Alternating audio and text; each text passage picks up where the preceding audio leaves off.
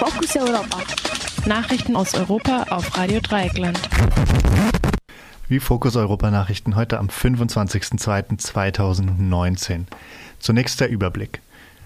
Der Ton wird schärfer gegen Venezuela. Demonstration im Andenken an Mehmet Turgut. 150 Menschen protestieren gegen die Entziehung der Gemeinnützigkeit. Gipfel von EU und Arabischer Liga in Ägypten. Papst Franziskus äußert sich zum Ergebnis der Missbrauchskonferenz in Rom. Prozessauftakt gegen Sig Sauer wegen illegalen Waffenexports nach Kolumbien. Nach dem Scheitern der ersten Durchbruchsversuche mit vorgeblichen Hilfstransporten an der venezolanischen Grenze droht der US-Außenminister Mike Pompeo offen mit einem Überfall auf Venezuela. Washington, Berlin und Brüssel seien Medienberichten zufolge außerdem bereit, mit einer Verschärfung der Sanktionen die Notlage der ohnehin prekär lebenden venezolanischen Bevölkerung noch zu verschlimmern. Der Mangel an Medikamenten und Lebensmitteln hat im Laufe der letzten Jahre bereits einige hunderte Menschen das Leben gekostet. Seit geraumer Zeit stehen Hilfsgüter der Behörde der Vereinigten Staaten für internationale Entwicklung, USAID, an der kolumbianisch-venezolanischen Grenze bereit. Präsident Maduro weigert sich jedoch, diese ins Land zu lassen, da sie nach Ansicht der Regierung dazu benutzt werden, Kriegsmaschinerie ins Land zu schleusen und einen bewaffneten Konflikt vorzubereiten. Abwegig scheinen diese Befürchtungen keinesfalls. Erst gestern hat der US-Außenminister bekräftigt, alle Optionen sind auf dem Tisch. US-Streitkräfte hätten Medienberichten zufolge seit Wochen ihre Aktivitäten in relativer Nähe zu Venezuela bereits verstärkt. Außerdem muss bei humanitärer Hilfe der Grundsatz der Unabhängigkeit eingehalten werden. Daher lehnten es sowohl das Rote Kreuz als auch die Caritas ab, sich an den Durchbruchsversuch zu beteiligen. Auch die Anerkennung von Seiten vieler europäischer Staaten, darunter auch Deutschland, des selbsternannten Interimspräsidenten Juan Guaido, wirkt wenig deeskalierend in einem vielschichtigen und lang andauernden Konflikt. Am 25. Februar 2004 wurde Mehmet Turgut in Rostock von der terroristischen Neonazi-Vereinigung Nationalsozialistischer Untergrund NSU mit einem Kopfschuss in einen Inbissstand ermordet. Er war 25 Jahre alt. In seinem Gedenken organisiert die Initiative Mord verjährt nicht heute Nachmittag eine Kundgebung am Tatort in Rostock. Neben Angehörigen des Nürnberger NSU-Opfers Enver Schimschek und Opfer des Bombenanschlags auf die Kölner Kolbstraße werden nun auch PolitikerInnen erwartet. Zuvor findet im Rostocker Rathaus eine von der Evangelischen Akademie organisierte Tagung mit Vorträgen und Angehörigen, PolitikerInnen und FachjournalistInnen statt, die sich mit dem Mord und rassistischer Gewalt im Nordosten befassen. Imam Jonas Dogesch von der Initiative Mord verjährt nicht erklärte, Zitat, es ist ein sehr würdiger Rahmen, dass der Todestag Mehmet Turgut in diesem Jahr die Gelegenheit für ein Treffen für Angehör von Angehörigen der NSU-Opfer aus ganz Deutschland bietet.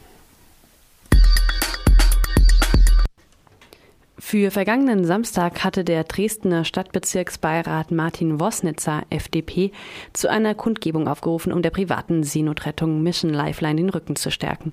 Seit 2017 hat der Verein über 1000 Menschen das Leben gerettet.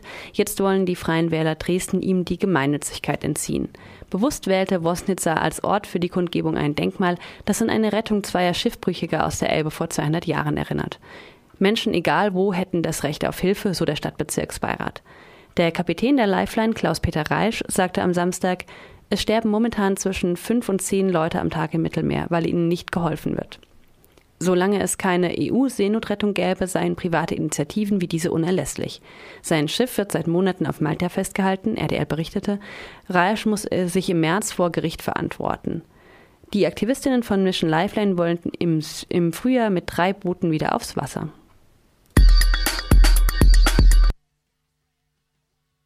Das Zusammentreffen von fast 40 Ländern dies und jenseits des Mittelmeeres dient dem Zweck, die Zusammenarbeit mit Herkunfts- und Transitländern von Geflüchteten, vor allem in Nordafrika, zu verstärken. Außerdem sei eine Zusammenarbeit im Kampf gegen den Terrorismus notwendig, sagte der Präsident des Europäischen Rates Donald Tusk. Herkunftsländer, Transitländer und Zielländer müssen zusammenarbeiten, um das Geschäftsmodell der Schleuser und Menschenhändler zu zerstören, so der Präsident des Europäischen Rates. Wohin Kollaborationen dieser Art führen, ist hinlänglich bekannt. Die Grenzen der Festung Europa werden ausgelagert vom Mittelmeer in die Wüste durch verschärfte Grenzkontrollen zwischen afrikanischen Staaten und die Zerstörung der lokalen Infrastruktur. In Wüstenstaaten sind Grenzübertritte gang und gäbe. Die von der EU aufoktroyierten vermehrten Kontrollen führen dazu, dass Menschen sich unsichere Routen durch die Wüste suchen, die oft tödlich enden.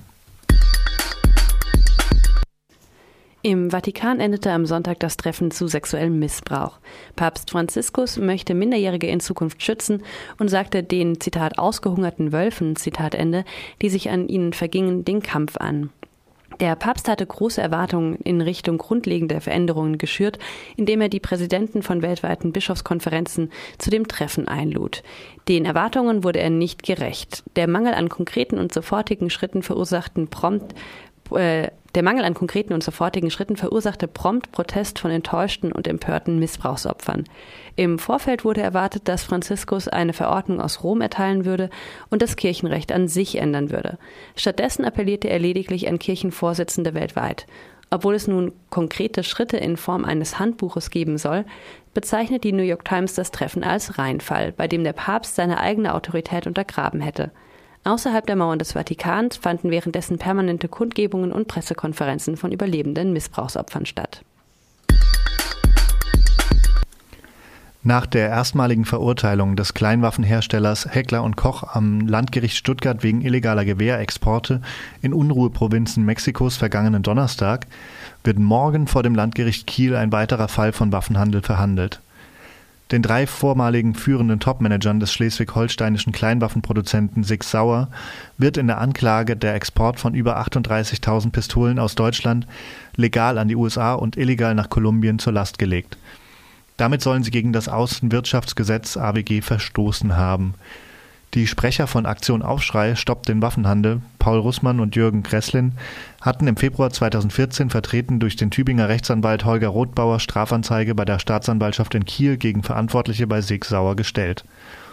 Unterstützt durch die Kinderhilfsorganisation Terre de Homme erbrachte die Aufschreikampagne den Nachweis des verheerenden Einsatzes von Sig Sauer Pistolen im kolumbianischen Bürgerkrieg. Anfangs hatte die Firma die Vorwürfe des illegalen Rüstungsexports noch bestritten. Holger Rothbauer, Rechtsanwalt der Aufschreikampagne, äußerte, Zitat, die große Hoffnung, dass anders als beim Heckler- und Koch-Verfahren in Stuttgart das Kieler Landgericht Endverbleibserklärungen, als essentiellen Bestandteil von Ausfuhrgenehmigungen ansieht. Demnach müsste die falsch angegebene Endverbleibe für die USA trotz Kenntnis des Weiterlieferungsverbots nach Kolumbien als Bruch eines bestehenden Exportverbots gewertet werden. Dieser Vorgang ist in höchstem Maße kriminell und strafbar. Wir setzen darauf, dass von der Firma Sig Sauer der gesamte Bruttokaufpreis dieses illegalen Waffendeals entzogen wird. Zitat Ende, so der Rechtsanwalt der Aufschreikampagne, Holger Rothbauer. Fokus Europa. Nachrichten aus Europa auf Radio Dreieckland.